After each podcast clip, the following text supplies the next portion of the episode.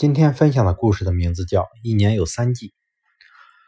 孔圣人的故乡流传着这样一个故事：一天，孔子的一个小弟子在院子里扫地，远处来了一个一身绿衣的年轻人。年轻人问他：“你是孔子的弟子吗？”小弟子很骄傲地答道：“是啊。”那你懂的东西也应该很多喽？绿衣人问：“应该是吧？”小弟子虽然有些纳闷，可也不想让人小看。那我问你一个很简单的问题：你知道一年有几个季节吗？绿衣人接着问道：“小弟子一听这个问题，又是好笑又是好气，不屑地答道：‘当然是四个季节，这谁都知道。’不对，是三个季节。”绿衣人抢着说：“你才不对，是四个。”小弟子也不甘示弱：“那好，咱俩也别吵，找个人给咱们评评理。如果是三个季节，你给我磕三个响头；如果是四个季节，我给你磕三个响头，怎么样？”绿衣人出了这个主意。小弟子一听，满口答应道：“行，一言为定。”恰好这时孔子出来了，小弟子赶紧上前去问老师。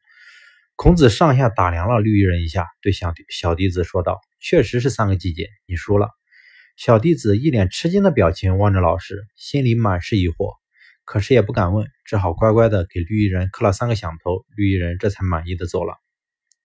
小弟子不甘心，终于问了孔孔子：“老师，明明是四个季节，您怎么说是三个呢？”孔子笑道。你没看到那个人一身绿衣吗？他明明就是一个蚱蜢，一生只经历春夏秋三季，从来没见过冬天。他冬天就死了。你对他讲冬天，他能这么痛快的走吗？你呀，就当吃亏吧。说完，留下一脸茫然的小弟子，挥袖而去。听了这个故事，我不禁呵呵一笑。原来孔子也曾教弟子耍滑头，见人讲人话，见鬼讲鬼话。不过细细一想，这个故事且不论它的真假，能流传至今，也必定有一定的道理吧。就说那个小弟子，你同一个蚱蜢讲四季，无异于鸡同鸭讲，对牛弹琴，这个理无论如何也是讲不通的。还不如就同老师孔子一样，退一步吃个亏，让他走吧。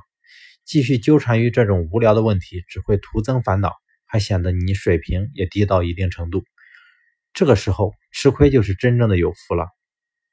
所以说，见人讲人话，见鬼讲鬼话，这句有些贬义的话，有时候也可以这样理解：讲什么话都要对对的人讲。如果见到有的人蛮不讲理，甚至胡搅蛮缠，那就说明你没有选到对的人而已。这个时候，不妨学学大师孔子，一笑了之。对对的人讲对的理，如果他是一个钻牛角尖的人，硬是讲道理是讲不通的。